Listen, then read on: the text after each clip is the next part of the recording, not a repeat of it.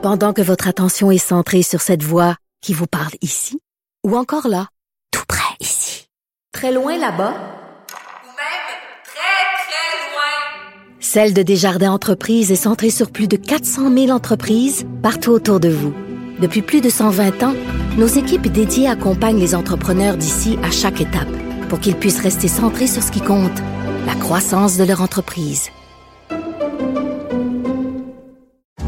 Parce qu'en immobilier, pour être à son affaire, suivez les conseils de nos experts. Via Capital, les courtiers immobiliers qu'on aime référer. Bonne écoute. Cube Radio.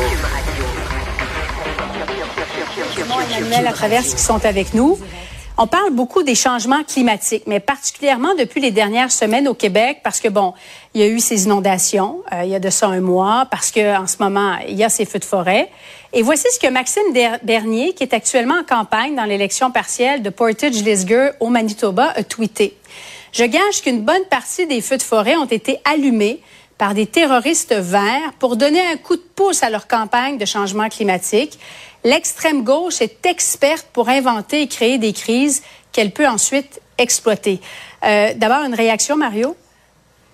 Quoi dire. Tu sais, euh, dans notre travail, on est appelé à donner, euh, puis c'est ce que j'essaie toujours de faire, de donner une voix à tous les partis politiques. Mais tu sais, on se demande toujours comment couvrir Maxime Bernier, là, comment rapporter au public des choses comme celle-là. D'abord qu'on sait fausse, et nous on sait, il sait que c'est faux. Je veux dire, on sait que Maxime Bernier ne se croit pas lui-même. Donc dans une tentative de, de, de, de, désinformation, dans le cas des feux, la grande majorité ont été allumés par la foudre, sont de toute façon dans des zones qui sont même pas habitées. Il y a même pas de monde, il y a même pas de route pour se rendre. Hmm. Tous les experts nous le disent, c'est la foudre. Bon, peut-être qu'il y en a quelques-uns qui ont été allumés par des par l'être humain, mais est-ce que vraiment des écologistes sont allés allumer euh, des, des feux de forêt? Donc c'est pas c'est pas raisonnable. Tu sais, s'ils voulaient bon être critiques, dire euh, évitons euh, de, de sauter trop vite aux conclusions que tout est la faute des changements climatiques. Je suis le premier à dire ça, mais faut rester scientifique. Dans le cas des feux de forêt, là, les 40 dernières années, il n'y a pas d'augmentation claire, mais les experts nous disent ben oui, là c'est de plus en plus sec dans l'ouest du Québec entre autres. On risque de vivre des feux de plus en plus tôt, donc il faudra se préparer davantage. faut être à l'écoute de ça, faut rester attentif, faut rester scientifique. Mais ce qu'il affirme aujourd'hui, c'est... Bah, je manque de mots, je veux pas le dire, là, mais c'est, c'est totalement irresponsable d'abord. Et en quoi t'accuses... Tu déclencher un feu, c'est un acte criminel. En quoi t'accuses des gens d'un acte criminel quand c'est évident que c'est pas vrai? Puis comment, comme chef politique, tu peux te permettre un tel comportement? Là? Emmanuel? Ben, c'est du Maxime Bernier tout craché, en vérité. Euh, il saute sur, c'est comme une sauterelle, hein? Il saute sur euh, l'enjeu du moment. C'était les vaccins, là, pour euh, aller chercher la frange pro-vie du Parti conservateur, lui qui a toujours été pro-choix. Il se déclare pro-vie, il essaye de leur faire plaisir. Et là, il veut convaincre des gens, là, qui sont terrés chez eux, qui votent pas, qui sont conspirationnistes de joindre à lui. Alors, ce qu'il fait, c'est très habile. Cependant, il prend un communiqué de presse de la GRC où il y a vraiment une femme pyromane en Alberta qui a allumé 32 feux. Mm-hmm. Donc, il l'a pas inventé. Mais il n'y a aucune preuve que cette femme-là, c'est une militante écologique et il n'y a aucune preuve qu'elle l'a fait à des fins politiques. Peut-être que c'est juste une pyromane, mais c'est pas grave. On, mélange tout ensemble, puis on fait une belle sauce pour faire parler euh, de soi. Moi, je trouve ça un peu triste pour un politicien qui a quand même une époque où on disait qu'il était l'avenir du Parti conservateur. Conservateur, effectivement, et qui se présente pour être un élu prochainement à la Chambre des communes aussi, Mario. Ça risque pas d'arriver.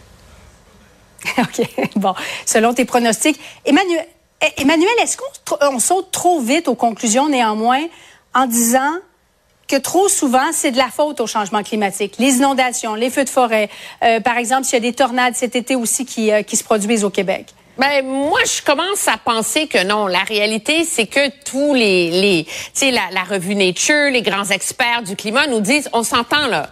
Le feu lui-même, c'est pas le changement climatique qui cause le feu. Le changement, ce qui cause le feu, Mario l'a bien expliqué, c'est euh, souvent la foudre ou vraiment l'activité humaine. Ça peut être, c'est l'étincelle d'un train a déjà allumé un feu de forêt. Là. Donc ça prend pas grand-chose. Là où les changements climatiques sont responsables, c'est qu'ils créent des conditions propices à rendre nos forêts beaucoup plus euh, vulnérables à mhm. cause des périodes de sécheresse, à cause des changements de pression atmosphérique, euh, à cause d'hiver moins enneigé à certains endroits. Et c'est là qu'on voit donc cette accentuation du phénomène. Je pense qu'on a longtemps passé beaucoup de temps à dire non, c'est pas les feux de forêt, non, non, mais là, je veux dire, il y a, y a presque une unanimité des scientifiques mm. là-dessus. Là. La question, cependant, pour le gouvernement, puis le débat le plus important, c'est il y a peu importe la cause, il y en a plus maintenant, puis on voit à quel point on est vulnérable. Et ce pour réussir à les combattre, puis ça, ça va exiger des décisions difficiles et coûteuses pour les gouvernements dans les années à venir. J'allais dire, ce serait une, année record là, au pays actuellement.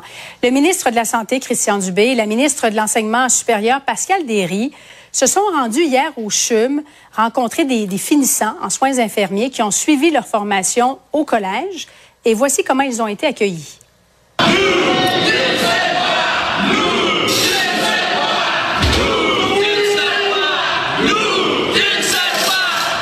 Toujours ces négociations qui se poursuivent ou qui s'arrêtent dans, dans, le secteur de la fonction publique. Mario, est-ce que c'est un avant-goût de ce qui nous attend euh, cet automne, selon toi? Ouais faut rester calme. Ça peut avoir l'air impressionnant des gens qui crient, mais tu c'est des travailleurs sociaux de la PTS. C'est pas exactement un mouvement terroriste qui menaçait à leur vie là. Mais est-ce que c'est c'est c'est non mais je veux dire c'est c'est mal poli, c'est mal élevé. Euh, euh, évidemment c'est un peu déconnecté parce que on, verrait agir comme ça. C'est toujours un peu ça notre secteur public. On verrait agir comme ça. Tu sais à l'époque du syndicalisme où les travailleurs du secteur minier, je remonte à 60 70 ans passés, il y avait des dizaines de morts à chaque pas de mesures de santé, sécurité au travail. Les gens gagnaient rien, gagnaient des scènes, gagnaient des pinottes. Alors là, tu disais, la lutte ouvrière était vraiment une lutte de, de survie. Là, qu'on veuille améliorer les conditions de travail, c'est légitime. Il y a une négociation, il y a un processus. Mais tu sais, les gens qui crient de même, c'est des gens qui ont, qui ont sécurité d'emploi, qui ont une paye correcte, là, qui ont une paye pour vivre, puis qui ont un fonds de pension assuré. Jusqu'à leur décès, sont sûrs d'avoir un chèque avec le fleur de lys dans le coin. C'est juste que tu dis, est-ce que c'est, est-ce que c'est proportionnel à leur souffrance ou à la gravité de leur situation, euh, ou est-ce que c'est juste qu'à un moment donné, on est en gagne, puis on est des syndicalistes, puis on se tient, là, puis là, on joue au gros bras, il y a un ministre qui vient. Mais c'est sûr qu'il y a un côté ridicule, puis on va avoir on va en voir pendant des semaines. Ça va être ça tout l'été, là. Ah, mais j'apprécie beaucoup ton invitation quand même, Mario. Est-ce que cette technique d'intimidation, c'est un peu dépensé, Emmanuel, en 2023? Ben, quand il y a des grandes euh, mobilisations, euh, ça, ça, existe. Puis je pense qu'objectivement, les ministres ont des gardes du corps. Ils savent que des gens dans, dans les couloirs, ils auraient pu trouver un autre couloir pour aller euh, dans, dans, dans, la pièce. Pas ça l'enjeu. Moi, là où j'en ai, hmm. c'est que je trouve que les corridors d'un hôpital, c'est pas un lieu pour aller faire de la revendication syndicale. Les corridors d'un hôpital, c'est supposé être un lieu de calme et de respect où on se préoccupe de la santé des patients avant tout.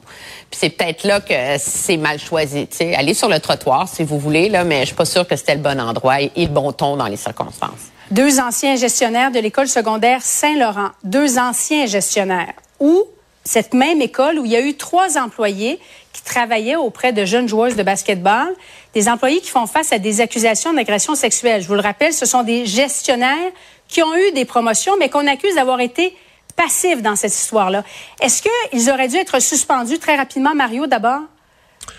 Ah, quelle histoire, tu sais, je sais pas, est-ce qu'on a bien enquêté, là, qui savait quoi? Est-ce que ces gestionnaires ont, tu sais, si bon, on, montrait dans une enquête qu'ils ont fermé les yeux, là, en connaissance de cause, qu'ils ont fermé les yeux sur des actes graves envers les enfants, mais ben, je dirais qu'ils doivent payer pour ça professionnellement, mais on est dans une bizarre de situation, on n'a comme pas tous les faits parce que des fois un gestionnaire peut s'en être fait passer puis pas avoir vu puis là est-ce qu'on met fin à sa carrière parce qu'il s'est retrouvé mm. dans une situation?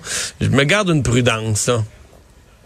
Emmanuel? Ouais, ce qui met le feu aux poudres, c'est que dans le, rapport d'enquête qui est caviardé aux trois quarts, là, ok, que le gouvernement euh, a rendu public sur cette affaire-là, il y a une des victimes qui dit que le directeur en question a été témoin de comportements euh, abusifs, inappropriés et qu'il n'a rien fait. Et donc, on ne sait pas jusqu'où est-ce qu'ils ont été complices de l'omerta vraiment tragique qui, euh, qui était perpétuée dans cette école-là. Oui. La réalité, c'est que le gouvernement, le ministre doit des explications sur la responsabilité de ces gestionnaires-là. Je pense que c'est là qu'il faut que lumière soit faite. Est-ce que c'est par une nouvelle enquête? Est-ce que c'est par un, un, compromis? Mais de dire qu'on les place, on les bouge et que tout ça, on met ça sous le tapis, je pense mm. que c'est pas susceptible de nourrir euh, la confiance des, des parents et des élèves à l'égard des institutions. Mario Dumont, Emmanuel Latraverse, merci à vous deux. Au revoir. Bonne soirée. Voilà, c'est ce qui euh, met un terme à notre émission euh, du jour. Euh, gros merci d'avoir été des nôtres. bonne soirée, à demain. Rendez-vous 15h30.